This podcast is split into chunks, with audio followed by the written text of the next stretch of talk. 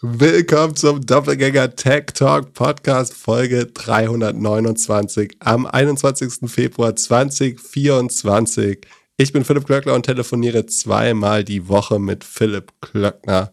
Vor einem Jahr hat Microsoft verkündet, dass sie Google zum Tanzen bringt. Heute reden wir ein bisschen darüber, ob sie das tatsächlich schaffen oder ob vielleicht OpenAI das macht. Vorher ein bisschen Hörerfragen und Klatsch und Tratsch wie ihr es von uns gewöhnt seid. Also, Pip, magst du anfangen? Was haben unsere Hörer vor? Wie möchten sie sich gegen OpenAI oder gegen AI in der Zukunft rüsten? Ja, äh, wir haben eine ganz spannende Hörerfrage bekommen von, dürfen wir das sagen? Ja, ne? Steht Mail von Max.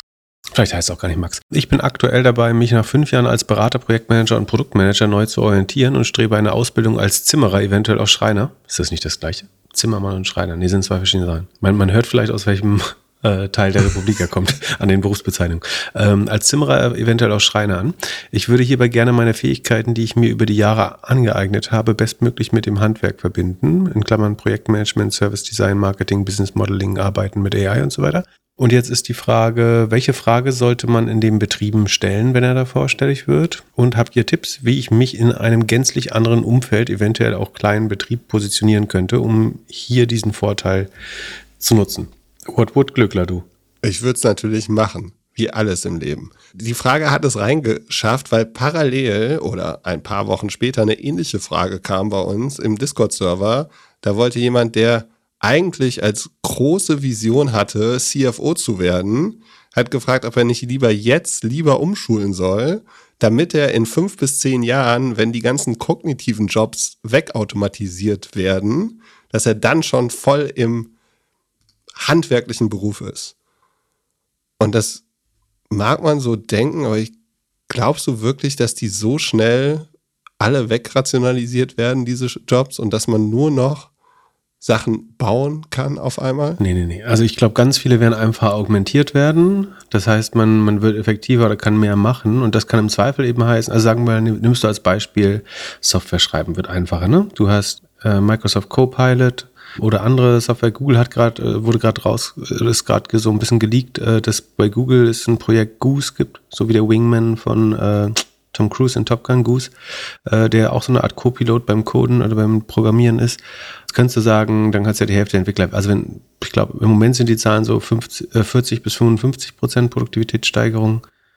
Kommt man vielleicht auch noch auf 100, äh, dann könnte man ja jeden zweiten Entwickler rausschmeißen ungefähr. Aber tatsächlich ist ja so, dass wahrscheinlich viel mehr Software geschrieben wird. Wenn Software sagen, einfacher wird, dann könnte man davon ausgehen, dass die Welt noch mehr digitalisiert wird, noch mehr Software geschrieben wird. Und dann würdest du wahrscheinlich nicht ein Entwickler oder Entwicklerin weniger brauchen als vorher, ähm, ist mein Gefühl. Jetzt geht es hier um Projektmanager, Berater, Produktmanager. Produktmanager würde ich sagen, gilt fast das gleiche wie bei äh, Programmierern. CFO oder sagen Finanzkarriere würde ich auch sagen, unwahrscheinlich, dass es komplett wegfällt. Es wird Beruf so, ich glaube, wirklich generative Berufe, ne? Also wenn du irgendwie Logodesigner, Werbemitteldesignerin, Texter, Texterin, sowas, da kann es schon sein, glaube ich, dass netto wirklich Jobs wegfallen. Äh, da bin ich mir relativ sicher. Aber dass jetzt sozusagen alles in der kognitiven äh, Pyramide dann so auch, auch wegfällt, da wäre ich jetzt nicht zu früh zu panisch, ehrlich gesagt. Also man kann ja ein bisschen selber gucken, wie viel meines Jobs kann ich mit AI machen und wie viel wird AI machen können. Und wenn man sieht, AI hat eigentlich irgendwann 40 Prozent deines Jobs übernommen, dann weißt du, äh, kannst du sagen, vielleicht schafft die 61 auch irgendwann und dann ist vielleicht Zeit, sich rumzuorientieren. Wenn es aber was ist, wo, wo man eigentlich eher mit AI arbeitet, wo man vorher mit anderen Tools, also wo man vorher die Websuche oder irgendwelche Datenbanken genutzt hat und jetzt nimmt man AI, dann kann man vielleicht auch davon ausgehen, dass es einfach augmentiert äh, wird, würde ich behaupten. Äh, ganz sicher ist es ist natürlich ein bisschen früh, das alles äh, zu wissen, aber ich würde jetzt nicht sagen, in Umschulungspanik verfallen, weil die AI angeblich alle White-Collar-Jobs oder so killt. Ich glaube, das ist immer, äh, also Status heute ist das ein relativ unwahrscheinliches Ereignis, glaube ich. Und dass es so schnell geht, äh, auch. Und jetzt konkret zu der Frage, es geht ja erstmal darum, in welche Betriebe man so gehen möchte oder gehen sollte. Ich würde mit den Fragen gar nicht so viel da gar nicht so viel stellen, sondern eher so ein bisschen Research machen, was es so in der Umgebung gibt, wo man was lernen kann und dann den Fokus darauf setzen, wirklich auch ein richtig guter Schreiner zu werden in der Ausbildungszeit. Also wenn du da jetzt reingehst und sagst so, hey, ich bin der Typ, ich habe jetzt hier fünf Jahre Berufserfahrung und ich kann alles Digitales und ich räume dir hier deinen Laden auf links, ist ja für diese Zeit wahrscheinlich die falsche Angehensweise, weil du jetzt erstmal den Handwer das Handwerk lernen möchtest. Also ich glaube, du solltest das Handwerk, das soll, ich glaube, es sollte der Anspruch sein, das Handwerk entweder zu erlernen oder zumindest sagen, grundlegend zu verstehen. Also sagen wir, wenn du noch nie eine Gartenlaube zusammengehämmert hast, äh, jetzt auf einmal Schreiner zu werden, pfah, könnte kompliziert werden, äh, glaube ich, aber weiß nicht, ne? Manchmal gibt es ja Leute, die furchtbar talentiert sind, aber das sollte man vielleicht mal rausfinden. Aber ich glaube, du kannst schon so eine Art Skill-Exchange aus, aushandeln.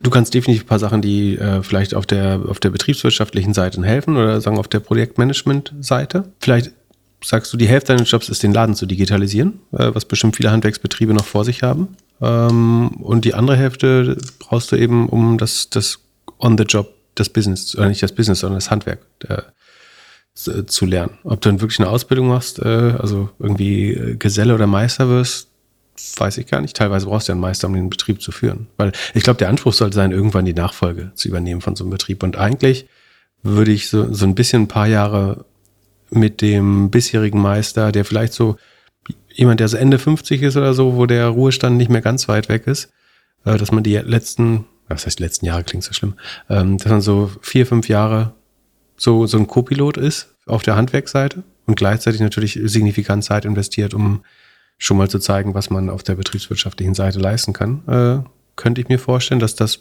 ganz attraktiv ist. Äh, ähm, ich kann mir nicht vorstellen, dass das Handwerk viel Kapazität, oder wie soll man sagen, viel, viel Überschussliquidität hat, um jetzt sich einen Wasserkopf dahin zu setzen. Also dass man jetzt nur sagt, ich, ich setze mich hier rauf und digitalisiere das und koste 60.000 Euro im Jahr oder mehr so gut geht es im Handwerk, glaube ich, auch nicht, dass sie das äh, gern dafür ausgeben, sondern man muss schon irgendwie einen Weg finden, entweder sein, das Geld sehr schnell zurückzuspielen oder selber auch produktiv mitzuarbeiten, könnte ich mir vorstellen. Ähm, natürlich kann man, wenn man wirklich gutes Projektmanagement macht, äh, vielleicht sein Gehalt auch schnell wieder reinverdienen, äh, wenn man die Leute einfach äh, besser einsetzt. Man muss natürlich auch schauen, dass das Personal glücklich bleibt. Also jetzt, jetzt allen 20 Prozent sagen, weniger Pausen einzuräumen äh, mit besserer Schichtplanung ist vielleicht nicht das, was das Personal auch will. Weiß man nicht. Aber genau, ich, ich würde mir jemanden suchen, der so entweder super offen dafür ist, weil er vielleicht selber jung ist, aber dem das, äh, dem oder der das so ein finanzielle Talent oder die anderen Skills, die man hat, fehlen oder so eine typische kurz vor Übernahme äh, Situation. Also nicht kurz vor im Sinne von drei, vier Jahre, bevor das übergeben werden soll, vielleicht äh, das Business. Das können wir vorstellen, dass ganz spannende äh, Setups sind. Glaubst du, wir sind überhaupt in der Lage, so eine Transformation zu machen? Dass auf einmal Berater, Projektmanager, Produktmanager, also alle, die sich die Hände noch nie richtig schmutzig gemacht haben, dann in so einem Job aufgehen? Ja und nein. Also ich glaube, man braucht schon viel Respekt äh, vor, vor, dem Handwerk und es ist nicht so einfach, wie die sind alle blöd, die das bisher gemacht hat. Und wenn du jetzt äh, als Einziger mit dem MBA da reinkommst, äh, wird der Laden erstmal auf Vordermann gebracht. Äh, es gibt ja so Roll-up-Modelle, wo das einigermaßen funktioniert, äh, aber gar nicht so viele. Wie gesagt, ich glaube, deswegen meine ich ja Skill Exchange. Ich glaube, dass, dass beide Seiten da wichtige Sachen mit an den Tisch bringen. Äh, und eins ist so wichtig wie das andere. Also ich glaube, du kannst mit viel digitalen Prozessen, was weiß ich nicht, einen, Handwerksbetrieb fit machen, der grundsätzlich schlechte Leistung liefert, qualitativ. Und andersrum, glaube ich, wenn du ein Handwerksbetrieb bist, der vor 20 Jahren technologisch stehen geblieben ist, wird das Leben wahrscheinlich auch nicht einfacher, weil ich glaube schon, dass ein, eine Entwicklung, da hatten wir mal in einer der früheren Folgen drüber geredet, ich glaube schon, dass die, ja, so eine Mischung aus Roll-Up und Digitalisierung von Handwerksbetrieben ähm, und so ein bisschen auf, die Aufweichung der, naja, dass einfach mehr Hilfsarbeiter einsetzt und so weiter. Ich glaube schon, dass der Trend in die Richtung geht, dass du effizientere, in Anführungsstrichen, mittelgroße Handwerker äh, baust. Deswegen denke ich schon, dass man da auch technologisch vorangehen muss. Kurze Werbeunterbrechung. Ich habe am Montag mit David Müller von der Public Cloud Group, kurz PCG, gesprochen und er hat mir erzählt, wie die PCG eine Cloud-Native-Lösung für das Startup LeaseHub entwickelt hat. Aus mehreren veralterten Windows-Applikationen wurde eine skalierfähige Cloud-Native Web-Anwendung mit Frontend. Alles agil entwickelt, in der AWS Cloud. Wir haben ja bereits mehrfach über die Hyperscaler und ihre Mehrwerte gesprochen. Das ist jetzt mal ein konkretes Businessbeispiel. Die Public Cloud Group entwickelt skalierbare, hochleistungsfähige und sichere Cloud-Native-Applikationen und hat zertifizierte Kompetenz in AWS, Microsoft und Google Cloud. Falls du also ein neues Produkt in einer der drei großen Clouds bauen möchtest oder vor einer Transformation in die Cloud stehst, schau bei pcg.io vorbei. Da schreibt man P wie Philipp, C wie Cloud und G wie Glöckler. Das bin ich. Und mehr Informationen zu der Cloud Native Application Entwicklung gibt's in unseren Show Notes. Also viel Spaß mit der weiteren Folge. Werbung Ende. Was gibt's Neues in der LinkedIn-Bubble? Genau, wir machen es nicht unnötig lang, nur äh, fairerweise ist jetzt nach, was wie lange ist her, zwei, drei Wochen, hat T3N nochmal berichtet, sozusagen mit den aktuellen Statements. Es, es geht um die, ich sage jetzt mal, Affäre ähm, des Accounts der Corporate Influencerin von Deloitte, einer Wirtschaftsprüfungsgesellschaft, der meines Erachtens ein stark unnatürliches Wachstum gezeigt hat, sagen, von, als von außen betrachtet zumindest. Und da gab es den Artikel, der das von, von Andreas Weck bei T3N, der das ein bisschen äh, dokumentiert hat und äh, wir hatten darüber geredet. Und jetzt haben die, hat sowohl die Leute als auch LinkedIn äh, Stellung dazu genommen, nach, die hatten interne Untersuchungen versprochen und scheinen die jetzt abgeschlossen zu haben. Und dementieren letztlich, dass es dazu irgendwelchen anorganischen oder unnatürlichen, ähm, also die genauen Formulierungen kann man sich bei T3N äh, dann durchlesen, wir packen es in die Shownotes, dass da irgendwas Unnatürliches äh, pa passiert sei. Äh, die, also die Steigerung der Reichweite des LinkedIn-Accounts von Frau Boutour geht ausschließlich auf organisches Wachstum zurück, war damals die Aussage. Und die äh, LinkedIn hat jetzt gesagt, Lara Sophie Boutour steht seit Veröffentlichung der Vorwürfe in engen Kontakt mit LinkedIn. Sie ist Teil des Top Voices Programm von LinkedIn, bei dem alle Top Voices regelmäßig in Bezug auf Trust Standards evaluiert und überprüft werden. Trotzdem würde ich sagen, ähm, also sagen, erstens muss man festhalten, dass so, sowohl die Arbeitgeber als auch LinkedIn gesagt hat, dass sie an den Vorwürfen nichts finden können. Sie können die nicht bestätigen, aber so, außer durch ihre eigenen Aussagen auch nicht widerlegen. Ähm, also es gibt keinerlei Zahlen oder Daten, die die, aus, die jetzt widerlegen. Es gibt auch keine, die es beweisen. Ne? Das hatten wir letztes Mal schon angesprochen, dass es nicht so einfach ist, da die sogenannte Smoking Gun zu finden oder einen, einen absoluten Beweis. Das liegt in der Natur der Sache, dass es nicht einfach zu beweisen ist äh, und dementsprechend ist es auch gar nicht so einfach, das Gegenteil zu beweisen. Jetzt könnte man sagen, dann schuldet man eine Richtigstellung, äh, wenn sich das als falsch rausgestellt hat, aber genau das ist ihm nicht passiert. Das hat sich nicht als falsch rausgestellt, sondern die Unternehmen haben, also jetzt kann man sagen, LinkedIn als vermeintlich neutrale Plattform hat das ausgeschlossen. Das kann man so stehen lassen. Oder es ist wichtig, das zu erwähnen, dass LinkedIn das nicht nachvollziehen konnte, dass hier irgendwie äh, geschummelt wurde. Ich würde nicht so weit gehen, dass man die, die Vorwürfe äh, deswegen zurückziehen muss, äh, ehrlich gesagt, obwohl man sich natürlich genau darüber Gedanken macht. Ähm, mein Eindruck ist weiterhin, also es bleibt ja bei der logischen Schlussfolgerung, dass wir haben das ja sagen, jetzt uns auch nicht irgendwie aus dem Arsch gezogen, sondern äh, sagen mit, mit anderen Accounts und denen deren natürliches Wachstum. Das sind alles engagierte Accounts, die viel Zeit und Mühe investieren, um auf LinkedIn erfolgreich zu sein. Und dass die das, also dass die anderen Top 20 LinkedIn Top Voices sich so ungeschickt anstellt, dass sie nicht den gleichen Erfolg dieser vielleicht talentierten, sicher fleißigen äh, sagen, Frau zu kopieren, das halte ich nach wie vor für höchst unwahrscheinlich. Es gibt andere Indizien, ne? also sagen, Dinge, die den Anschein erwecken, dass es nicht ganz natürlich ist. Das fängt an mit den, ähm, wenn man sich die, die Timestamps der Kommentare anschaut. Ne? Es gibt da verschiedene Leute, die da ähm, drauf recherchieren, unter anderem dieser Datenanalyst Daniel Hall, den wir schon mal erwähnt haben. Ähm, wenn man sich von, da die Timestamps anschaut, sieht man A, dass die Kommentare sehr, sehr schnell nacheinander. Nicht, dass es unmöglich wäre, das als Mensch zu schaffen. Es ist gerade so, dass es noch möglich wäre, theoretisch. Ähm, aber sie sind sehr, sehr schnell nacheinander, die Kommentare. Ähm, sie sind auch oft dupliziert. Gut, wenn ich schnell die Arbeit machen müsste, würde ich natürlich auch Copy-Paste machen.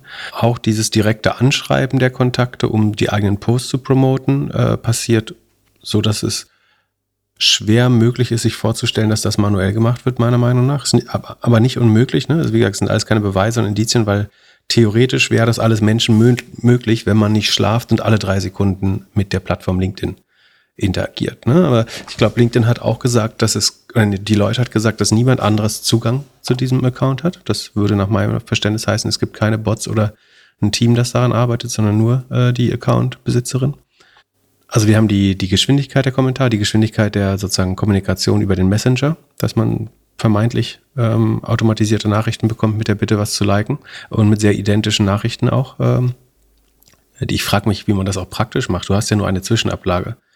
Du kannst ja nicht ständig, also sagen wir, du, du würdest innerhalb von drei, vier Sekunden kannst du immer einen Kommentar oder eine Nachricht abschicken. Das ist ja menschenmöglich theoretisch. Schneller geht's nicht. Das liegt einfach an der Geschwindigkeit der Webseite von LinkedIn du kannst ja gar nicht so schnell die Zwischenablagen. Also du bräuchtest quasi ein Sheet, wo du so ein Quick-Button hast, um aus der Zwischenablage, also mit verschiedenen Zwischenablagen, weißt du, wo ich sage, hier mal mein Standardkommentar, hier mal mein Standard äh, irgendwie rein theoretisch. Äh, und das andere ist, wie gesagt, das ist auch auffällig, einfach vermeintlich zu allen Tag- und Nachtzeiten dazu kommt. Jetzt weiß man auch nicht, ob mal jemand einen Urlaub irgendwie in Südostasien gemacht hat oder in Amerika und deswegen gibt es dann auch Interaktion um nachts um drei und vier. Ähm, aber ansonsten würde ich behaupten, äh, spricht das eben doch entweder für eine Art von Automatisierung oder eine schlechte Work-Life-Balance. Ähm, und es gibt zahlreiche andere so Indizien noch, die in dem Artikel ähm, erwähnt sind. Das heißt, ich finde, es sieht weiter auffällig aus. Äh, man sollte aber sagen, dass es nicht nachzuweisen ist und dass LinkedIn sagt, sagen, sie können es definitiv als Plattformbetreiber nicht so sehen. Und so viel mehr muss man dann, glaube ich, auch nicht äh, mehr drüber reden. Ich bin gespannt, ob sich im Nachhinein noch irgendwann äh, zeigt, dass vielleicht die, die Anzahl der, der Endfollower oder Accounts, die verschwinden, äh, besonders hoch sind, wie, wie das bei anderen Fällen äh, aufgefallen ist. Ich glaube, es ist vollkommen klar, dass viele Dinge, die dort passieren, sehr geeignet sind, um sehr hohes Engagement zu erzeugen. Ne? Also sei es die Qualität des Contents, die ist eben besonders, sagen wir, niedrigschwellig äh, das hilft. Dass es in englischer Sprache ist, äh, ist sicherlich eine Hilfe. Äh, dass man so stark selber oder, sagen, oder automatisiert ähm, interagiert, ist sicherlich hilfreich und würde helfen. Aber wie gesagt, es ist ja nicht so, dass alle anderen Menschen auf LinkedIn mit zwei linken Händen äh, vom Keyboard sitzen äh, und sich keine Mühe geben. Äh, genau das machen natürlich andere Accounts auch äh, sehr professionell. Genau. Was man schon sagen, nochmal der Richtigkeit halber, ähm, weil es in der ersten Version nicht ganz klar war, als wir darüber gesprochen haben, ähm, die Unterstellung ist sagen, vor allen Dingen das Nutzen von Engagement Pods oder sich eine Verabredung, sich gegenseitig zu unterstützen äh, mit Kommentaren, Interaktionen. Ob hier jetzt irgendwie sagen, Follower gekauft worden sind, auch dafür gibt es Service. Äh, das kann man noch schlechter nachweisen und das sieht, würde ich im Moment auch als eher unwahrscheinlich äh, einordnen das Spannende ist ja eigentlich, also dann, dann wurde noch bekannt, dass sie äh, sagen, Kooperation für bis zu 10.000 äh, Euro verkauft. Also es, es werden an so einer Art Media Kit ähm, Kunden Kooperation für 10.000 Euro äh, angeboten. Da gab es zuletzt auch einen Sponsored Post von ihr zum Beispiel. Da sagt die Leute, sie wissen noch nicht, ob das so fortgesetzt wird. Äh, ist auch nicht ganz unklar, äh, noch nicht ganz klar, wer da diese, das Geld behält. Aber was ich die eigentlich wichtige Frage finde, ist, das ist ja auch strategisch so eine Sackgasse, dass der, der Content, den man da sieht und die Person, die das ähm, verbreitet, ähm, auch wenn ihr live irgendwo auftritt oder so, ob das eben die Visitenkarte ist, die du als Deloitte, als Wirtschaftsprüfungsgesellschaft senden möchtest. Das finde ich halt noch so den großen Mismatch zwischen zwischen Sender, Message und äh, der Firma, die sich damit schmücken will, also die diesen Corporate Influencer beschäftigt. Das passt halt meiner Meinung nach einfach nicht zusammen. Also sagen wir so, meine Entscheidung für einen Wirtschaftsprüfer würde es jetzt nicht positiv beeinflussen. Also keine Ahnung, wenn wir irgendwie den Wirtschaftsprüfer bei Home2Go neu besetzen müssen und die Leute kommt, ja, wir haben diese coole LinkedIn-Influencerin hier, das wäre jetzt nicht das, was mein äh, am Ende sagen ausschlaggebend wäre äh, für die Wahl eines Wirtschaftsprüfungs- oder Beratungsunternehmens, ehrlich gesagt das Darstellen in, in, den Medien ist ja eher, dass man ein bisschen weg von der Wirtschaftsprüfung möchte und mehr in die digitale, innovative Beratung rein. Ja. Aber auch da würde ich, also mit, mit lustigen GIFs und Videos macht man keine Beratungsprojekte, meiner Meinung nach. Also auch das würde ich sagen. was ja auch äh, ein, ein, lustiges Paradoxon ist, äh, ist ja, dass sie quasi die, die Corporate Influencerin und Voice of Innovation für die Leute ist. Aber der Einzige, der hier seine Stimme nicht erhoben hat, äh, die Voice, ist ja sie. Sondern Also als, als Deloitte stellst du einen Corporate Influencer an und nennst die Voice of Innovation bei Deloitte. Und wenn es dann tatsächlich einen Kommunikations-Challenge gibt, dann ist ausgerechnet die Voice die einzige, die nichts sagt, sondern dann spricht wieder die Konzernmutter darüber. Das ist auch ganz lustig. Also warum machst du eine Kommunikationsstrategie, wenn sobald es einen Kommunikationscase gibt, du dann äh, ihr den, weiß man nicht, ob der Mund verboten, aber wenn wenn es dann heißt, aus irgendwelchen Gründen äußert sie sich nicht, aber die die die Mutter muss das jetzt äh, gerade bügeln oder sich erklären. Das ist ja das Gegenkonzept eigentlich einer sagen Corporate Voice, würde ich sagen. Oder halt die Strategie für die äh, Krisenkommunikation in dem äh, Sinne. Also sie werden sich ja schon genau überlegt haben, wie sie damit jetzt weiterfahren und weitermachen.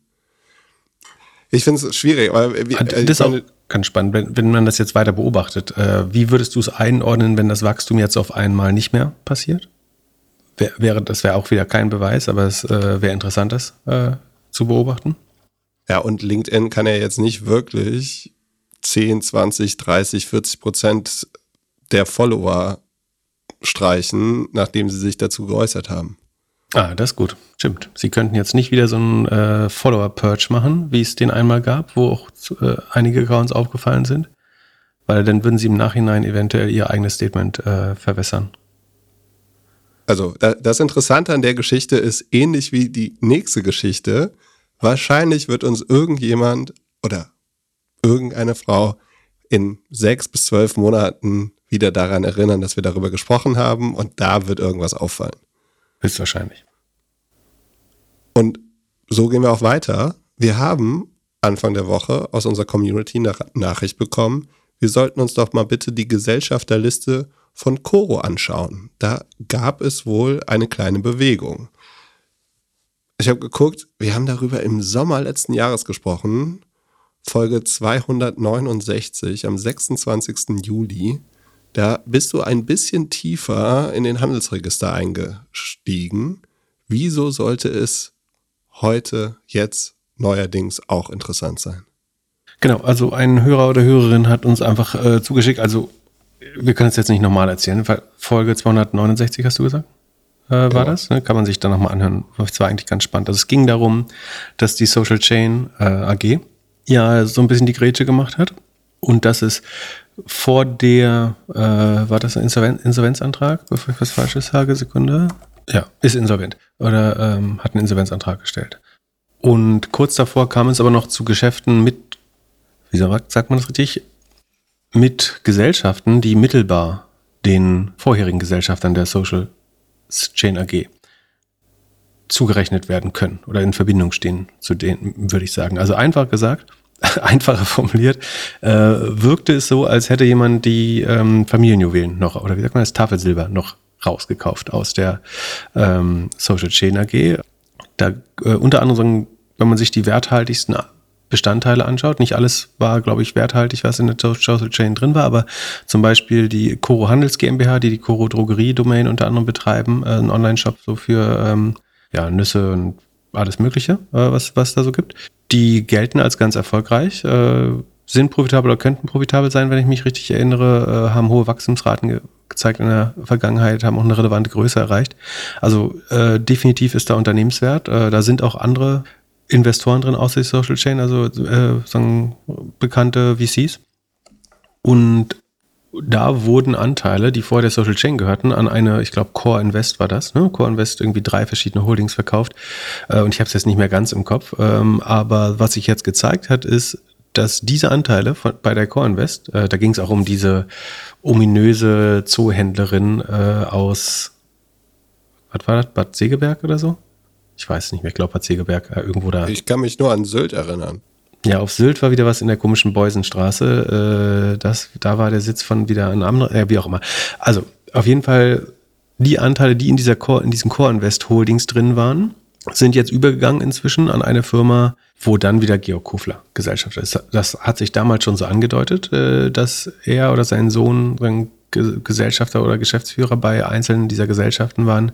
Äh, und jetzt hat man insgesamt dieses Verhältnis offenbar sagen, noch klarer strukturiert und jetzt scheint es so, dass sie letztendlich bei einer Gesellschaft gelandet sind, wo Georg Kofler ähm, Gesellschafter ist. Das war auch schon äh, die News, dass es da nochmal ein Update gab in der Gesellschafterliste. Wie gesagt, so ein bisschen vermuten konnte man das damals schon, äh, dass das passiert ist. Natürlich kann es sein, dass dafür ein ganz fairer Preis bezahlt wurde. Dann hat man den Social Chain Aktionären sogar noch Liquidität äh, verschafft. Dann wäre das alles äh, wahrscheinlich nicht zu beanstanden. Das ist dann letztlich über die Frage, was der Preis dafür war. Ähm, und wäre, wäre der Insolvenzverwalter nicht glücklicher über die Anteile an der Coro gewesen als über das Geld, was jetzt vielleicht an die Firma geflossen ist. Ähm, dann lass uns zum Tanzen gehen.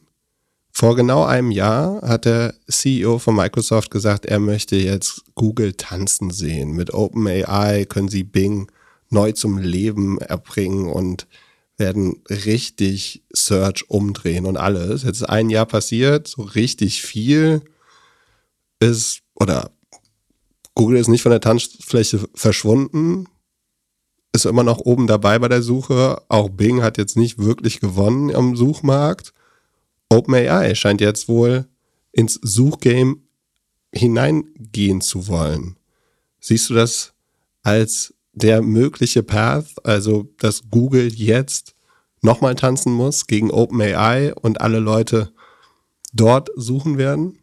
Hm, ich glaube, es gibt drei Dinge, die hervorsprechen. Aber erstmal muss man sagen, dass dass Microsoft das mit Bing ja quasi schon probiert hat. Ne? Äh, da ist es eigentlich, kann man sagen, glaube ich, gescheitert. Es hat ein bisschen, ganz klein bisschen Marktanteil gebracht, aber der hat nicht lang gehalten. Ähm, das heißt, da hat das nicht funktioniert, dass man Leute aufgrund von AI-Features dazu bringt, mehr die Microsoft-Suchmaschine Bing äh, zu benutzen. Ähm, warum das für OpenAI trotzdem spannend sein kann, ist, glaube ich, mindestens aus drei Gründen. Also A, ein ganz einfacher Grund war, es gab ja viele, also nicht viele, aber es gab ein, zwei Startups, die versucht haben, so eine Art Subscription-Modell -Such Suchmaschine ohne Werbung zu bauen. Ne? Zum Beispiel Perplexity. Genau. Äh, Niva hat es versucht, äh, dann ich glaube U.com ne, macht was ähnliches. Ähm, und genau zuletzt Perplexity hat es mit AI versucht. Das heißt, da einfach mit mitzuspielen, äh, macht das OpenAI Sinn, könnte Sinn machen. Was, glaube ich, spannender ist, sind zwei, zwei andere Dinge. Das eine ist, ich glaube, was Open, wo OpenAI aufpassen muss, ist, dass sie dass du ChatGPT nicht vergisst, einfach gesagt. Also, dass die Leute, die es nur mal ausprobiert hatten oder immer mal wieder ausprobieren, wie machst du die Nutzung von den Tools von OpenAI zu einem Habit? Ähm, das ist super schwer. Und googeln heißt ja nicht ohne Grund googeln, ne? also es ist ja eines der seltenen Worte, wo die Marke quasi zum, zum Verb für das für die Tätigkeit geworden ist. Websuche oder eben googeln wäre natürlich was, was man automatisch mehrmals, je nachdem, sagen, wie, wie aktiv man ist digital, aber die meisten Leute machen es wahrscheinlich hunderte Mal am Tag, äh, relativ unbewusst, einfach nur, weil wir Webseiten, die Adressen gar nicht mehr kennen, so alles in den Suchschlitz reinhauen.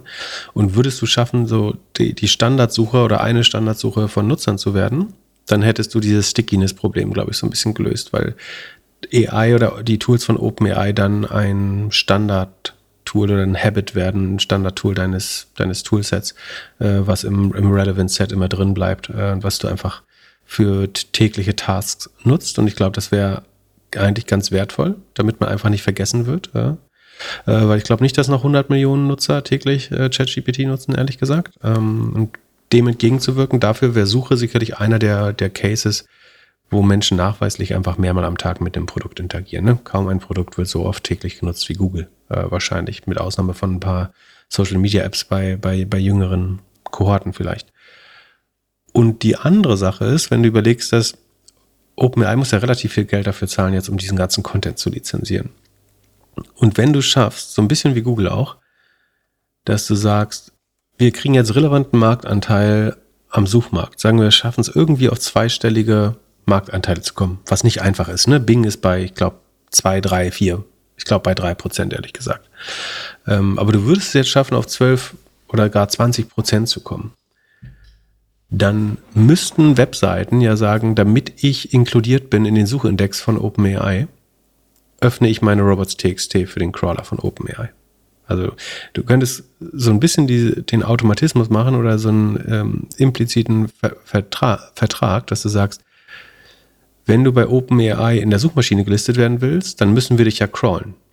Und wenn wir dich crawlen, dann können wir auch deine Daten nutzen, äh, aus OpenAI-Sicht. Ne? Also das ist ja so ein bisschen, was, was Google äh, geschafft hat, dass du sagst, du möchtest unbedingt in Google sein und deswegen sagst du eigentlich als Webseite, vergewaltige meinen Content wie immer du willst. Ne? Auch Google macht ja Machine Learning auf dem Content.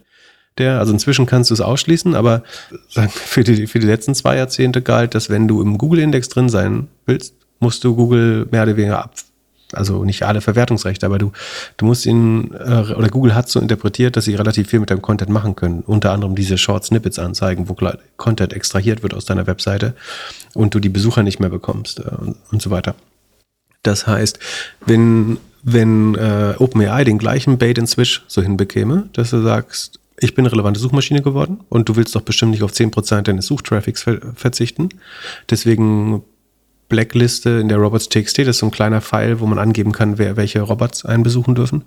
In der Robots.txt schließt uns lieber nicht aus, sonst verlierst du 10% des Suchtraffics, den du haben könntest. Dann wäre das, glaube ich, so, ein, so eine ganz gute Backdoor, um an die Daten äh, der, der, insbesondere der Publisher äh, zu kommen. Weil Google profitiert ganz massiv davon. Niemand, also bei OpenAI kannst du im Moment als New York Times noch sagen, wir bestreiken das, unseren Content bekommt ihr nicht. Wir, wir wissen aus Erfahrung, dass genau das Gleiche bei Google vollkommen unmöglich wäre für einen Publisher. Wenn New York Times sagen würde, wir äh, geben, wir sind ab, ab morgen nicht mehr in Google drin, weil wir kein Geld bekommen für unseren Inhalt, dann wäre Schicht im Schacht relativ schnell für die, für die meisten Verlage. So. Das heißt, man könnte es, wenn dann überhaupt nur solidarisch und gemeinschaftlich machen. Da hat sich aber einfach nie eine Koalition der Willigen ge gebildet, weil wenn, wenn du sagst, so alle Publisher würden sich so, würden streiken, ähm, dann müsste Google wahrscheinlich in eine Art von Verhandlung mit ihnen treten. Aber da sagen die Publisher alle denken, sie sind untereinander in Konkurrenz, ähm, hätte es immer Streikbrecher gegeben, die sagen, dann sind wir eben der Einzige in Google. Äh, das macht es dann schwerer. Ich glaube, ich könnte mir vorstellen, dass das auch eine Rolle spielt dabei, dass sie eigentlich überlegen, wie kriegen wir Zugang zu Content weiterhin, ohne alle Leute jetzt zu vergüten im Netz und zu sagen, du kriegst dafür Suchtraffic von uns. Wenn jemand bei OpenAI oder ChatGPT oder in einem GPT sucht, ähm, dann schicken wir ihn auch zu deiner Webseite.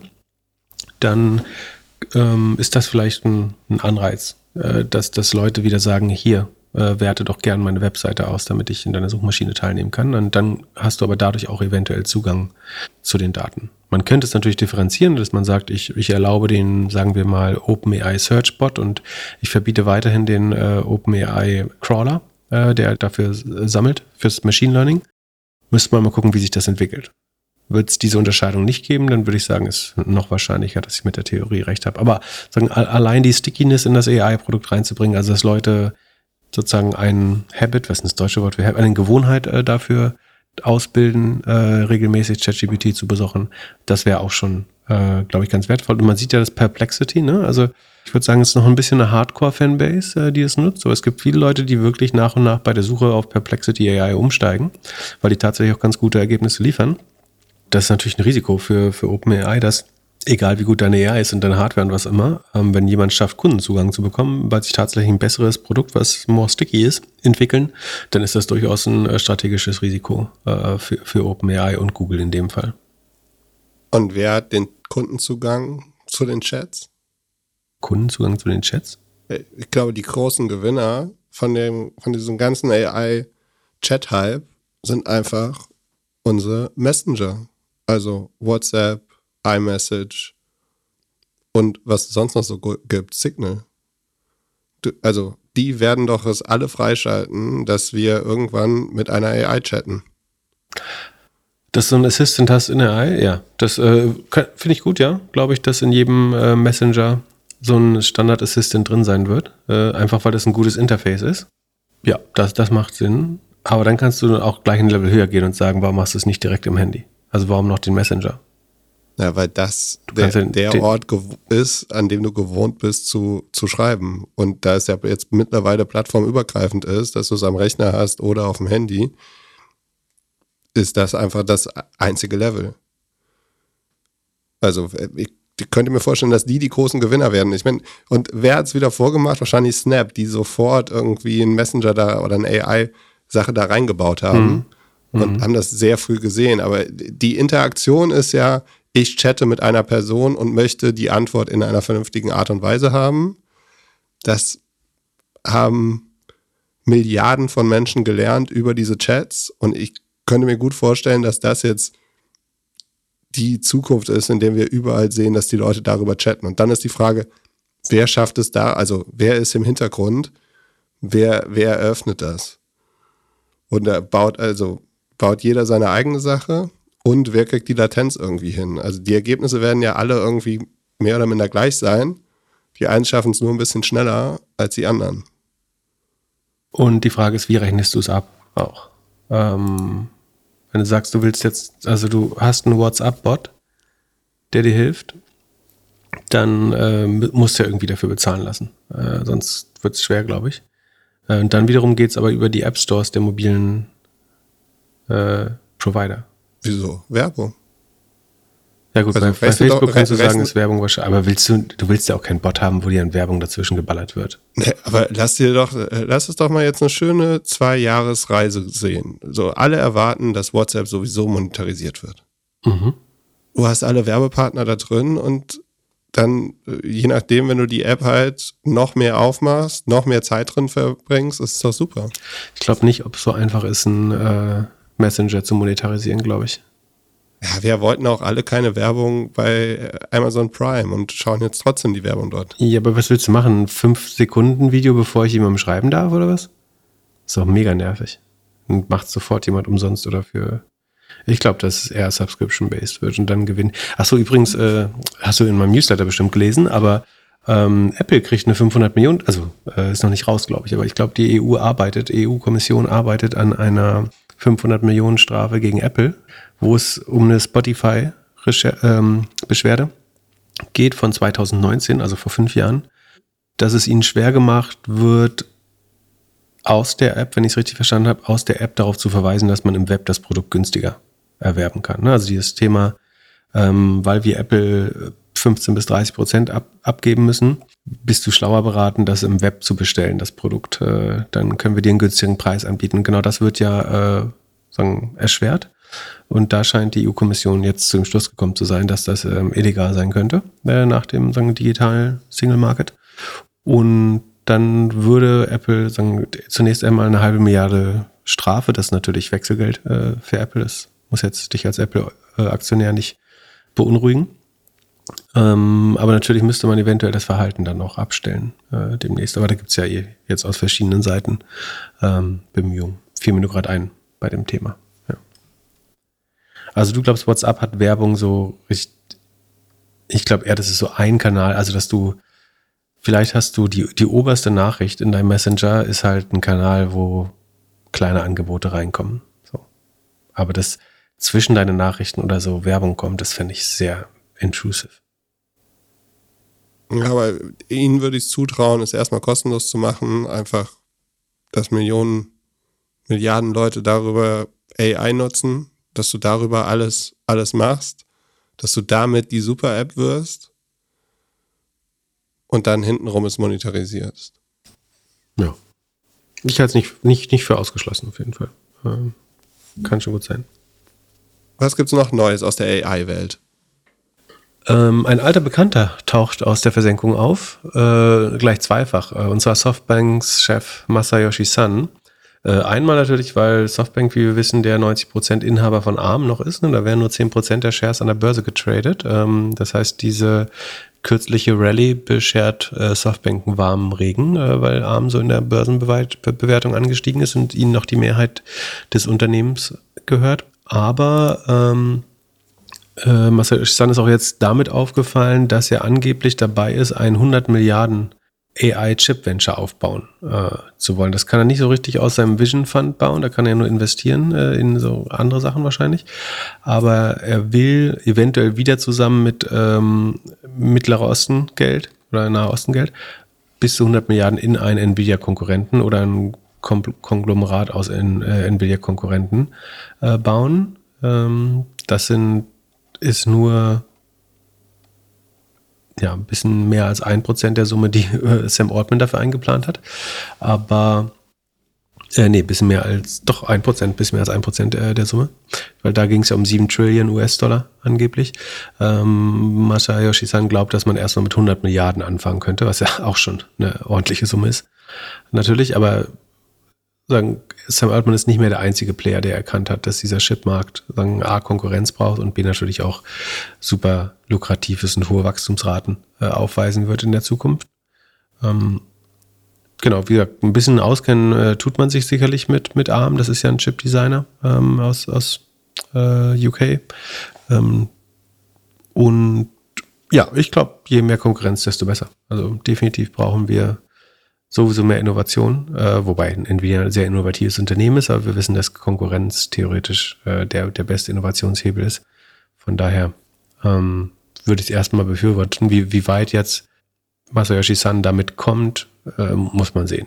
Also die Probleme haben wir letztes Mal schon beschrieben. Also du musst erstmal Zugang zu den Fertigungsmaschinen ähm, bekommen, du brauchst Zugang zu Personal, ähm, du brauchst entweder einen bestehenden Chip-Entwickler oder musst jahrelang in R&D, äh, also Forschung und Entwicklung investieren. Ganz einfach ist das nicht, aber 100 Milliarden ist ja auch eine, eine Menge Geld. Ähm, und genau. will, wollen die tatsächlich die Chips auch produzieren oder wollen sie lediglich designen? Äh, das weiß ich in dem Fall. Das ist also immer die berechtigte Frage. Am Ende würde ja produziert wieder alles bei TSMC, äh, wahrscheinlich in Taiwan. Und äh, da wiederum beklagt man sich jetzt auch nicht über zu niedrige Auslastung. Von daher muss man schauen. Ich glaube, am Ende musst du die gesamte Supply Chain duplizieren. Also zusätzliche, du musst ein neues TSMC bauen, ein neues Nvidia, vielleicht weitere Chip-Designer und vielleicht sogar ein ASML, wobei das, glaube ich, der schwerste Part ist, obwohl TSMC ist ja auch nicht einfach.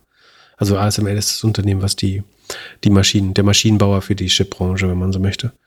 Genau. Und es gab doch auch News, dass jetzt Altman mit beiden irgendwie am Verhandeln ist. Ah, du willst deine Theorie, dass äh, er nur die mit den Saudis geblufft hat, damit er äh, US-Förderung bekommt für sein Chip-Venture? Das kann natürlich auch sein. Das werden wir bald erfahren. Äh. Ja, ich, ich, ich, es wird halt ein nationaler Wettkampf. Wenn AI so krass sein kann wie Atom, wieso sollten dann, sollte es dann so international sein? Also die müssen doch daran arbeiten, dass sie das mehr und mehr ins eigene Land bekommen. Ja, ich glaube, du musst die Supply Chain schon de-risken, äh, würde ich sagen. Also es ist ja nicht nur, dass, ob das jetzt, ob Taiwan jetzt China, der westlichen Welt, USA oder was weiß ich nahe ist. Es könnte ja auch das nächste Terrorziel sein, einfach, dass du sagst, als Terrororganisation versuchst du einfach die Produktionsstätten von TSMC anzugreifen oder so. Weil das mit Sicherheit einfach die, die Weltwirtschaft für, für ein, zwei Jahre komplett aus dem Gleichgewicht bringen würde. Äh, also, also das wäre, aber es würde die Bevölkerung doch nicht so hart merken, wie wenn irgendwie der Suezkanal. Ich glaube, es hätte nee, ich glaube, es hätte größere Auswirkungen. Also du hättest, ähm, du kannst keine Autos mehr, obwohl in Autos sind gar nicht so diese neuesten äh, Chips drin, oder du kannst keine Smartphones mehr äh, produzieren wie Computer. Ich glaube schon, dass es gefährlich ist. Überleg einfach mal, wie groß und wichtig Apple ist. Und sagen, wenn die keine Chips mehr bekommen. Das ist einer der größten Kunden von TSMC. Und die brauchen halt auch die, klar, also es gibt ja verschiedene Dicken quasi, ne? Du kannst, ähm, was ist das dünnste? Ich glaube, drei Nanometer ist das äh, dünnste gerade. Und das willst du natürlich gerade in, sagen wir mal, iPads, iPhones, Laptops haben, wo es wirklich um jedes Gramm und äh, um, um Größe geht. Äh, dafür sind die wichtig. Im Auto kannst du jetzt sagen, dass so viel Platz, ob die Platine äh, irgendwie 10 mal 10 Zentimeter oder 20 mal 20 ist jetzt vielleicht gar nicht so wichtig äh, in einem Auto oder in einer Waschmaschine. Aber ähm, für, für kleine Hochleistungsendgeräte wie Computer oder äh, Smartphones ist es schon wichtig. Jetzt stirbt kein Mensch, wenn irgendwie die neueste Smartphone-Generation nicht rauskommt, aber ähm, ich glaube schon, dass es Impact auf die Weltwirtschaft hätte. Es handelt sich hierbei nicht um Anlageberatung. Man sollte aufgrund des Gehörten keine Kauf- und Verkaufsentscheidungen zu Aktien und anderen Wertpapieren treffen. Es besteht immer das Risiko eines Totalverlustes. Solltet ihr dennoch aufgrund der Informationen im Podcast handeln, handelt ihr stets auf eigenes Risiko und wir können unmöglich für etwaige Verluste haften. Alles könnt ihr auch nochmal unter doppelgänger.io slash Disclaimer nachlesen. Wir haben eine anonyme Frage bekommen. Die haben wir schon ab und zu mal erhalten. Immer mit verschiedenen Größen. Diesmal 5 Millionen. Es fragt jemand, ich habe 5 Millionen geerbt und würde am liebsten alles in den MSCI World investieren und gegebenenfalls regelmäßig etwas auszahlen. Wie investiere ich am besten so eine große Summe? Monatlich 50.000 einzahlen oder mehr? Was wäre ein guter Zeitraum, in dem man das macht, um irgendwie wenig Schwankungen zu haben? Was würde man mit dem restlichen Geld machen? Also die klassische Standardfrage. Man hat irgendwie Geld gefunden und möchte das jetzt risikoarm investieren. Also A, der MSCI World oder ein ETF-Sparplan eignet sich dann, wenn man es mindestens 10, 15 Jahre, äh, also darüber nicht verfügen muss. Äh, man könnte der Einfachheit halber einen ausschüttenden, äh, also nicht accumulating, sondern distributing äh, ETF nehmen. Dann kriegt man die Dividenden ausgezahlt. Dann ist ein Teil, bei 5 Millionen kommt ja einiges an, äh, was ist die Dividendenausschüttung beim MSCI World? Weiß nicht, aber so 0,2 Prozent kommt da doch bestimmt raus, oder? Äh, also da hast du schon, das ist ja alles das wären ja dann 100.000, wären das 100.000? Äh, bei 5 Millionen, nee, 2 Prozent wären 100.000, 0,2. Naja, hast du 10.000, immerhin ist ja auch schon ganz nett. Also dann hast du das auszahlt, dann musst du schon mal nicht mehr aktiv verkaufen. So wenn du ein Distributing, also ein äh, ETF nimmst, der die Dividenden ausschüttest. Also ich glaube, der MSCI World USITS äh, normale ETF äh, distribuierend hat 1,24. So, äh, das wären 6,5 rund, oder? Äh, 65.000. Ne? Passt das? 62.000 müssten es sein. So, damit kann man schon mal dafür sorgen, dass man nicht selber ständig was verkaufen muss. Das ist ja eine ganz nette Zusatzrente, die 62.000. Und man hat außerdem noch den Wertanstieg. Also man verliert dadurch nicht, sondern es wird ja nur das ausgeschüttet. Und dann zum Wann, wie investieren. Also der Mathematiker würde sagen, ähm, dass jetzt der beste Zeitpunkt ist immer, weil du hast ja immer einen positiven Erwartungswert an der Börse. Das heißt, die Wahrscheinlichkeit, dass die Kurse morgen steigen, ist immer etwas höher, als dass sie sinken, einfach gesagt. So ganz langfristig. Und wenn du nicht mehr Informationen darüber hast, ähm, dann kannst du sagen, also Laplace wäre für 50-50. Du weißt aber, dass langfristig äh, die Börse eine positive Rendite hat. Das heißt, es ist slightly better als 50-50. Äh, Wenn du davon ausgehst, dass die Börse immer hochgeht, wo was wir glauben, und du keine anderen Informationen hast, äh, darauf komme ich gleich, dann ist jetzt der beste Zeitpunkt. Warum verzögern? Du kannst natürlich sagen, die Börse kann schwanken und deswegen verteile ich es auf eine gewisse Periode.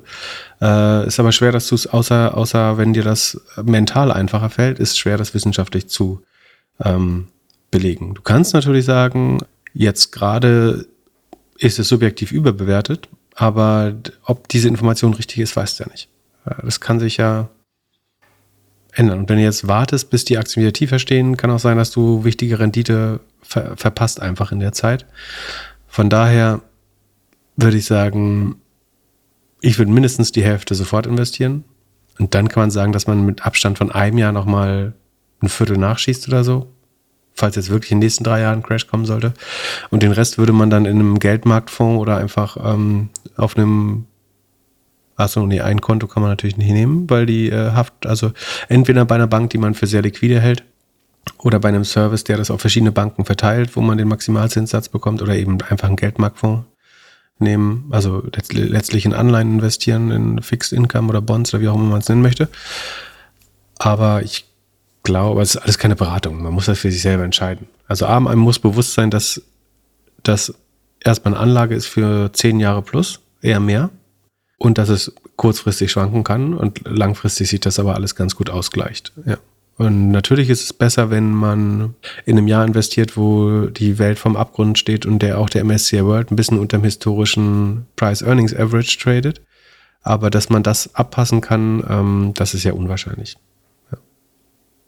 Ähm, von daher würde ich entweder alles investieren oder die Hälfte investieren und dann für so ein bisschen um Zero Regrets zu haben. Also richtig ist ja, sagen wir, du investierst es jetzt zu einem Viertel über vier Jahre. Du wirst wahrscheinlich nicht bereuen, dass du jetzt ein bisschen Geld auf der Seitenlinie liegen hattest, wenn der MSCI World 15% macht und dein Geldmarktfonds macht nur 4% oder 3,5%, dann sagst du wahrscheinlich nicht, oh Mann, jetzt habe ich 10% für ein Jahr liegen lassen. So, da wirst du irgendwann drüber hinwegkommen, nehme ich an, auch wenn das hier in dem Fall dann viel Geld wäre. Ähm, das würde dann vielleicht dafür sprechen, es doch zu verteilen. Aber rein, rein mathematisch äh, gibt es, glaube ich, keinen Anlass dazu.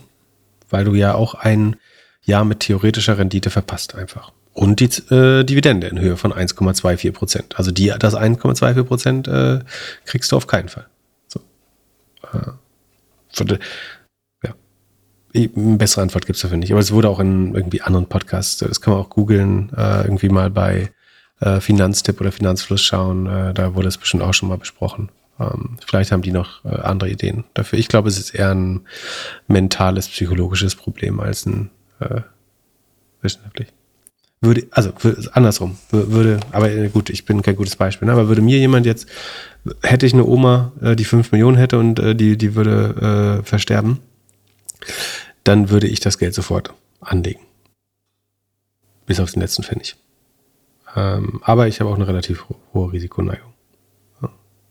Und es kommt natürlich darauf an, ob man das Geld braucht oder also ich gehe jetzt davon aus, dass man selber einigermaßen überlebensfähig ist. So, ne? Ansonsten, wenn man jetzt noch gar kein Polster hat und gerade arbeitslos ist, dann sollte man natürlich ein bisschen was zurückhalten vielleicht. Wie, wie, obwohl, von der Dividende, wie gesagt, kann man ja schon ganz gut leben eigentlich, je nachdem, äh, was man für einen Lebensstil hat.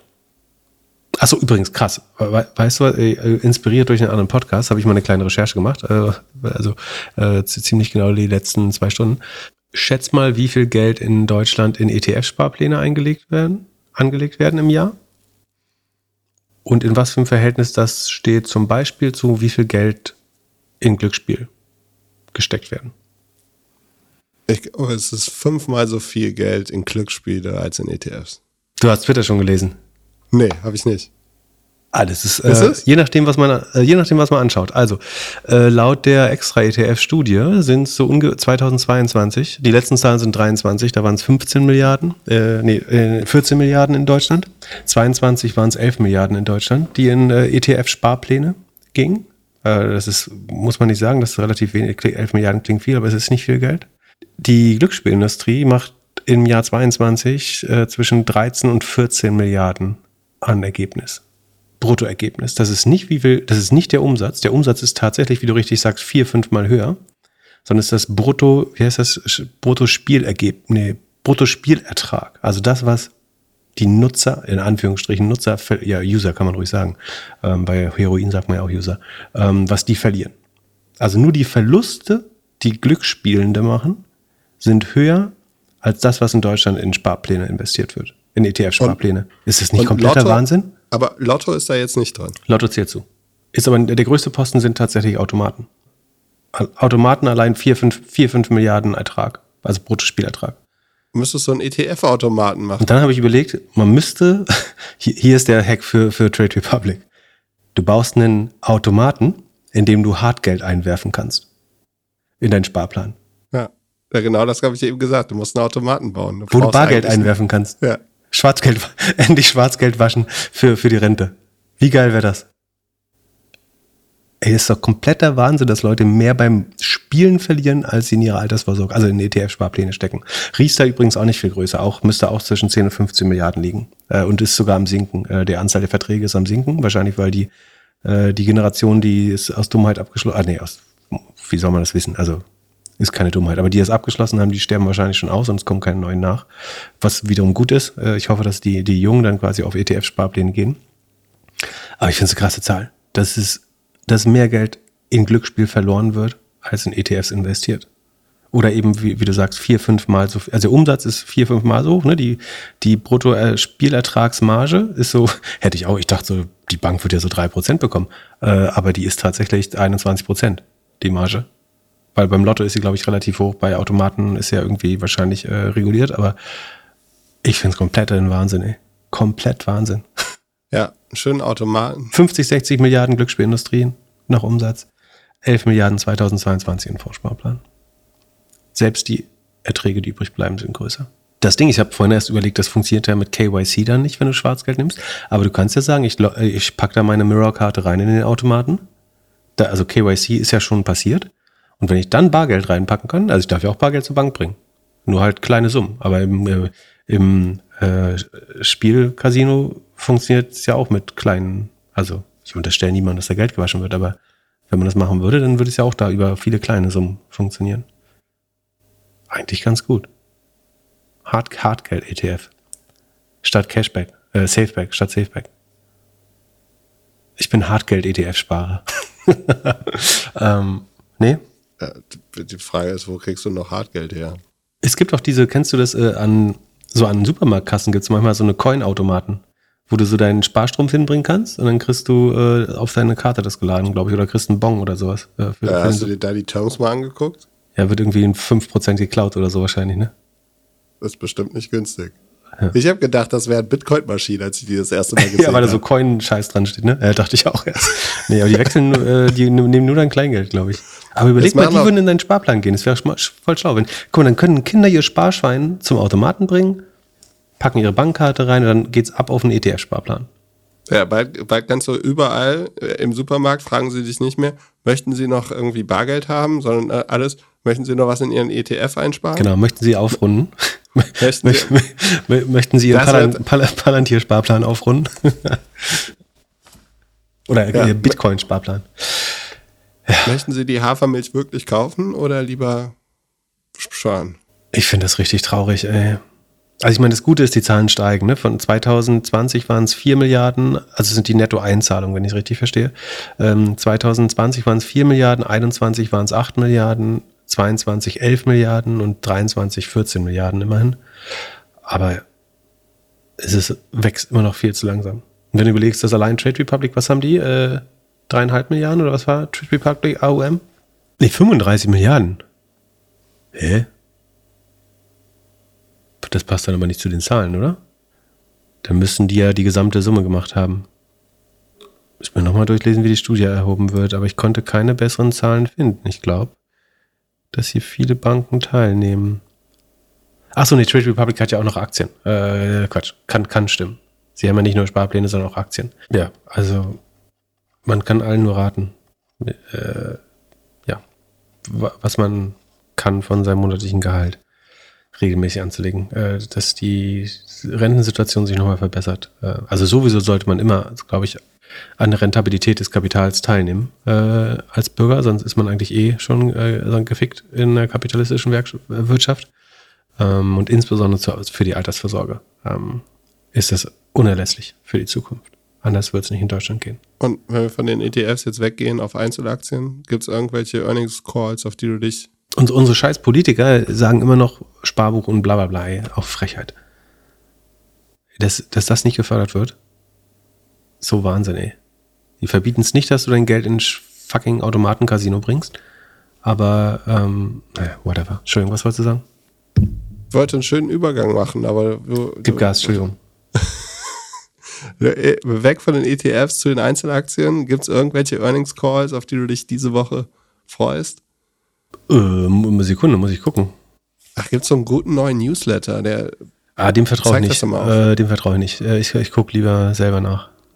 Also, es kommt heute, also morgen, äh, wenn ihr das, also wenn ihr es am Mittwoch gehört habt, dann gestern Abend, äh, es hat Palo Alto Networks noch äh, reported und Teladoc. Dann am Mittwochmorgen kommt Wix vor der Börse, die Website-Builder-Plattform. Mittwochnachmittag, oder Quatsch, nach der Börse, kommt Nvidia, natürlich erwartet. Was würdest du sagen? Positive oder negative Überraschung? negativ enttäuscht.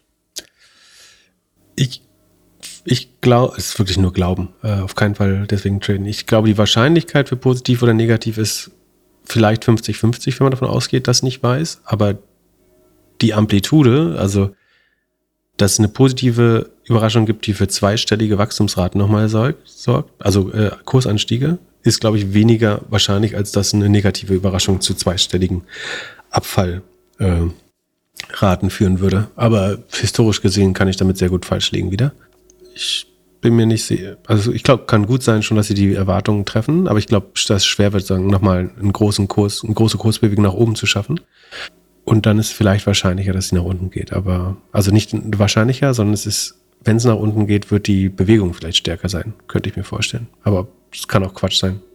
Wenn die doch jetzt nach unten gehen würden, das reißt doch den kompletten Markt nach unten. Alle gucken sich das doch jetzt gerade an. Wie sind die? Es gibt da so eine schöne Tabelle, in der man sieht, wer die größten Market Cap mäßig sind. Nvidia ist aktuell auf Platz 7. Hat Amazon und Google wieder überholt, ne?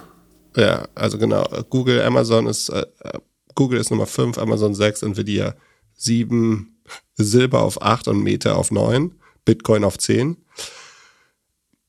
Ja, also wenn, wenn die jetzt tatsächlich enttäuschen würden, dann würde ja die ganze, äh, der ganze Markt runtergehen. und Jeff Bezos hat wahrscheinlich wieder am richtigen Zeitpunkt verkauft.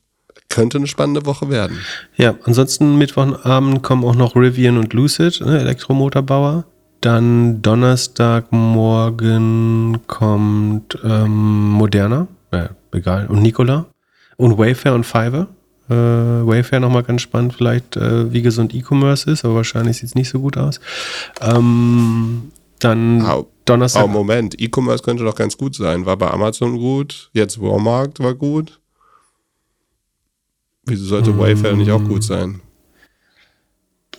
weil Möbel schon nochmal ein spezielles Segment ist und besonders viel gekauft wurde in Corona äh, und sie besonders viel operative Herausforderungen haben, glaube ich. Ähm, apropos, auch das hast du bestimmt schon mal im Newsletter gelesen, das habe ich letztes Mal gar nicht gesagt, wir haben über Shopify Earnings geredet, was ja eigentlich mega smart ist von Shopify. Ähm, also in Hindsight ist es eigentlich total logisch und simpel, aber meine These, warum ich E-Commerce kein so geiles Modell mehr finde, ist ja eigentlich, dass du die äh, erhöhten Logistikkosten so schlecht weitergeben kannst und das einfach dauerhaft an der EBIT-Marge äh, so knabbern könnte. Also es ist schwer einfach wieder, es wird lange dauern, bis du wieder ein E-Commerce-Business mit Ausnahme von ein paar Emerging Markets hast, wo du äh, 10, mehr als 10% wächst und äh, 10% EBIT-Marge hast. Ich glaube, so schnell wird man das nicht sehen. Und das, was Shopify verkauft hat, also A, sie sind sowieso die einzigen, die irgendwie mit 20% wachsen äh, und äh, vernünftige Margen haben, also zweistellige EBIT-Margen haben. Und sie haben ihr Fulfillment-Business, nämlich das, was eigentlich sowieso schlechte Margen hat und noch am meisten unter Margendruck steht jetzt, äh, das haben sie auch verkauft und divestiert. Ähm, und das, glaube ich, schön als Kostenmaßnahme äh, aussehen lassen. Aber ich glaube, es ist nicht nur eine, eine Kosteneinsparmaßnahme, das Logistik-Business zu verkaufen, sondern du willst einfach nicht den Logistik-Part von E-Commerce haben. Also du willst wirklich nur der Marktplatz sein, so wie die Chinesen, oder du willst nur die Software sein, so wie Shopify und Payment-Plattformen, du willst nicht der Händler sein und nicht den Logistikpart machen gerade, glaube ich eigentlich. Außer du bist derjenige, der es richtig, richtig gut macht. Und das ist Ja. wiederum Amazon. Ja, aber sie verdienen auch keine zweistelligen EBIT-Margen damit. Ja, aber Also Kunden wenn du Werbung und sowas rein, das kannst du halt nicht so auseinanderrechnen bei Amazon, ne? Aber irgendwie mit Koffern raustragen die das Geld beim E-Commerce jetzt aber auch nicht. Ja, aber ich glaube, die Kunden werden sich jetzt entscheiden, entweder kaufe ich es bei Amazon und krieg's morgen oder ich kaufe es bei Temo oder Shein und bekomme es in drei Wochen. Ja, das Und gla- glaub dazwischen ich sind immer noch, du kaufst ja nicht die gleichen Sachen bei Amazon und Shein, glaube ich, aber ich weiß, was Ja. du sagen willst, prinzipiell, also da steckt viel Richtiges drin. Ähm, aber ich glaube, wie gesagt, Sheins Konkurrent ist ein Teil des Amazon-Segments und ansonsten Dollar General und so werden viel mehr darunter leiden, glaube ich. Oder Ja, Kick- aber für die, für die E-Commerce-Player in der Mitte wird es halt auch schwierig, weil die müssen es halt irgendwie schaffen, das Level mit Amazon auf Augenhöhe zu schaffen. Und das schaffen sie ja aktuell irgendwie nicht mehr. Das also haben sie noch nie krieg- geschafft, eigentlich. Ja, aber jetzt fällt es, ich finde es jetzt wesentlich, also aus eigener Erfahrung ist es wesentlich schlimmer geworden als, Also während Corona haben sie es geschafft, als mit, mit so viel Rückenwind äh, irgendwie, dass jeder Depp es hinbekommen hat. Aber m- mittlerweile dauern die Produkte, die Auslieferung der Produkte dauert ja super lang. auf was wartest du gerade? Unterschiedliche Sachen von großen deutschen E-Commerce-Playern und ich finde es Frechheit. Frechheit. Frechheit. Tja, die sparen schon an dir, siehst du? Damit die, Ja. äh, also ich meine, es wird schon, ich sage das ja alles sehr, sehr fatalistisch. Es ist natürlich auch spannend zu schauen, wem, wem gelingt es, die, die Logistikkosten relativ gesehen zu senken wieder. Also entweder durch bessere Auslastung, mehr Automatisierung, ähm, teilweise, vielleicht schafft man es doch, es an den Kunden weiterzugeben. Ähm, vielleicht wird einfach mehr gebündelt und deswegen muss Philipp Glöckler ein bisschen länger auf seine neuen Schuhe warten. Ähm, wir werden sehen.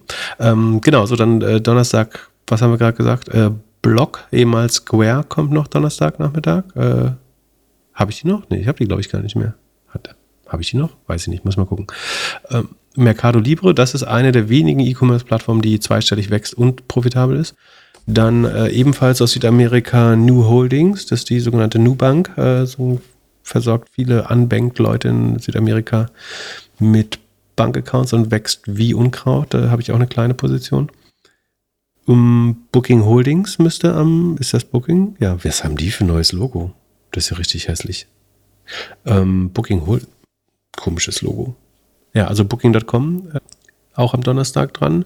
Kann man nochmal ganz gut schauen, wie das Booking Revenue sich entwickelt bei denen. Also ob die auch so ein bisschen Softness verspüren wie Airbnb. Ne? Da waren die Ergebnisse jetzt überhaupt nicht schlecht, aber so leichte Softness vorausschauend bei Airbnb.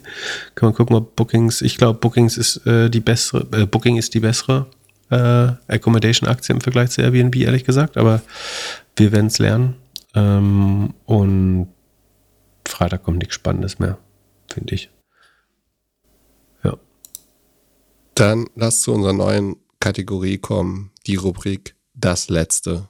Was gibt es von Elon Musk? Ja, ähm, wir machen schnell, so schnell es geht. Ähm, aus der Community haben wir zugetragen bekommen, äh, einen Artikel, CNBC, äh, BBC, äh, viele andere sogenannte Mainstream-Medien haben darüber berichtet, dass Huch, äh, Meinungsfreiheitsplattform Nummer 1, X, den Account von ähm, Frau Nawalnaja, heißt sie Julia? Julia Nawalnaja, also der Frau von, vom verstorbenen äh, russischen Oppositionellen ähm, Andrei Nawalny, ähm, der, deren Account, also die hatte auf der, auf der Plattform gepostet, ähm, dabei Putin äh, bezichtigt, er sei schuld an Ableben ihres Mannes und daraufhin war ihr Account temporär, muss man sagen, aus jetziger Sicht, äh, suspendiert worden von der Plattform. Ähm, das ist natürlich kein guter Anblick für eine Plattform, auf der fast alles sonst gesagt werden kann. Äh, und sowieso Strafen in der Regel ja nur durch Sichtbarkeit und nicht äh, die Schließung von Accounts verordnet werden.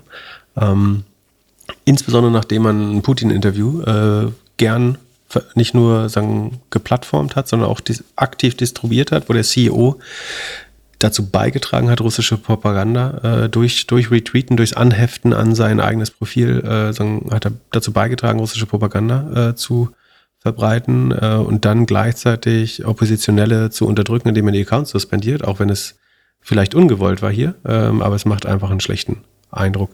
Ähm, dann gibt es einen ganz spannenden Post von Chris Anderson, den verlinken wir vielleicht einfach. Chris Anderson ist der Gründer von TED, also diesen TED Talks, diesen äh, kurzen Inspirationsvorträgen, oder wie sagt man das?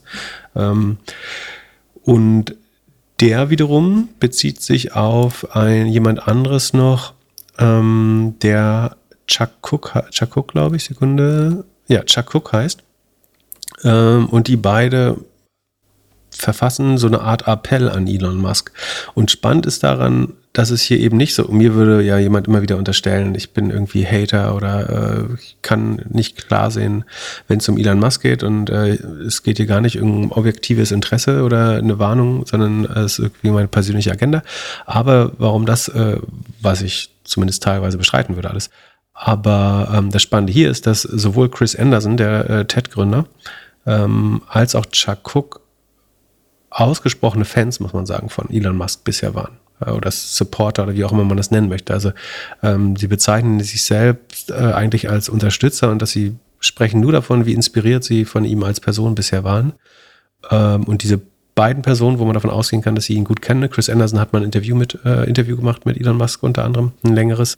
Und die beide äh, äußern sich sehr besorgt. Also äh, Menschen, die ihn scheinbar mögen, äh, sehr respektieren, äh, was ich ja auch tue, aber ähm, oder in der Vergangenheit getan habe, zeigen hier auch äh, eine relativ klare, ich will nicht sagen Umkehr, ne, aber eine Besorgnis, würde ich sagen, äh, über die jüngsten Entwicklungen. Also äh, sie sprechen davon, dass er heutzutage täglich Dinge sagt, die vor einem Jahr noch unsagbar für ihn selber gewesen wären. Und äh, sagen, sie müssen es wissen, sie scheinen ihn zu kennen.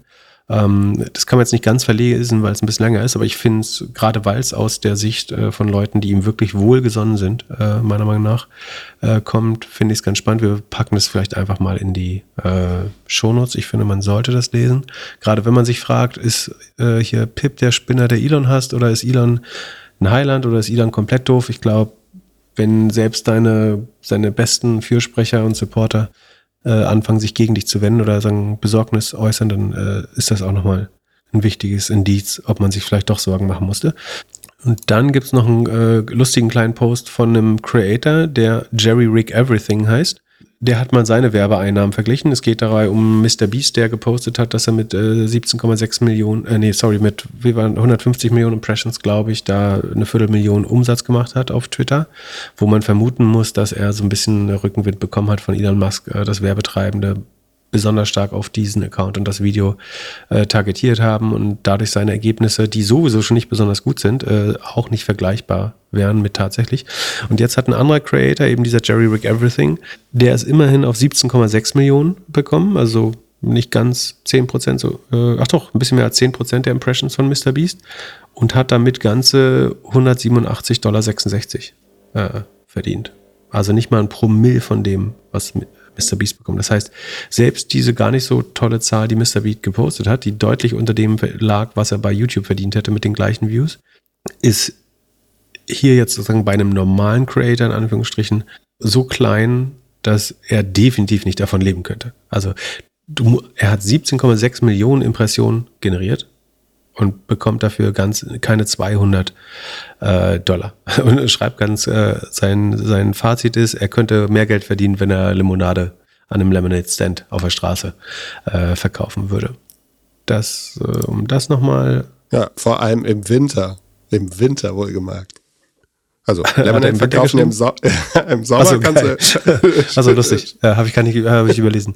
Äh, und dann hat äh, Doge Designer, der ist von Beruf Elon Fluffer, also versucht immer maximal positive Postings über Tesla und Twitter ähm, zu, also nebenbei hat er diesen Dogecoin entwickelt, aber versucht ansonsten maximal positive ähm, Statements über Elon Musk, Tesla oder Twitter ähm, zu publizieren, in der Hoffnung, dass er im, im Windschatten von Elon Musk, wenn der pinkelt, ein paar Tropfen abzubekommen. Ähm, und hat es dadurch zu einem relativ großen Account gebracht. Und der hat jetzt äh, aus einer Quelle, äh, der postet immer lustige Statistiken. Ach doch, da steht die Quelle. Äh, die Quelle ist webfx.com.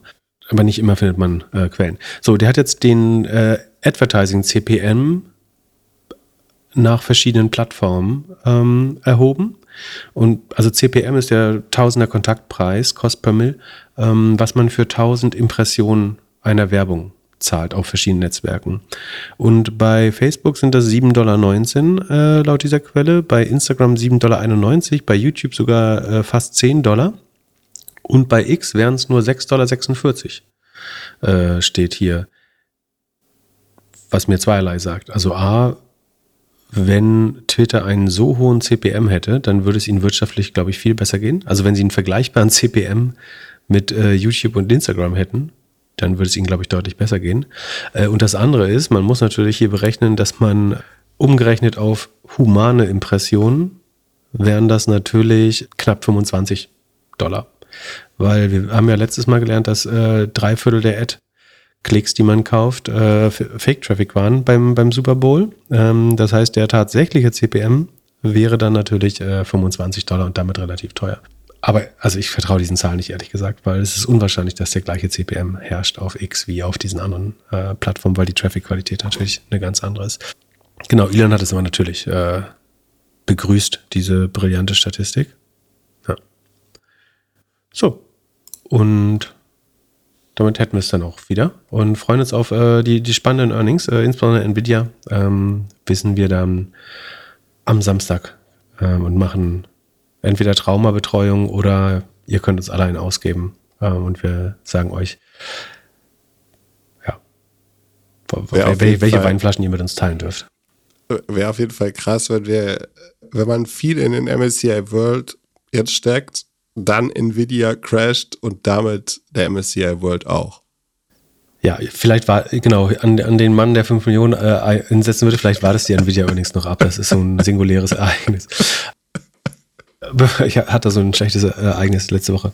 Ich überlege gerade, es wäre voll lustig, wenn unsere äh, hier Discord-Community so über Aktien abstimmen könnte. Wenn wir so ein Tool hätten, wo die Leute einfach nur sagen, ich besitze die, äh, ich will kaufen oder ich eigentlich nur, nee, nur wenn man sie wirklich hat, glaube ich, äh, und dann so abstimmt. Dann hätten wir so eine Art Doppelgänger-Analysten-Rating. Würde mich schon interessieren, wie, wie so das Sentiment zu verschiedenen Aktien, also das ist natürlich geprimed hier vom, vom, vom Host, aber würde mich trotzdem interessieren. Also wie viele Leute sich vor allen Dingen gegen mein Priming weiterhin vermögen zu, zu stemmen. Was ich ja gut fände, weil es sozusagen für eigenes äh, Denken steht. Aber über, du, Hausaufgabe für dich. Überleg mal, wie man das gut abbilden könnte. Mit, mit Notion oder irgendeinem so äh, No-Code-Tool.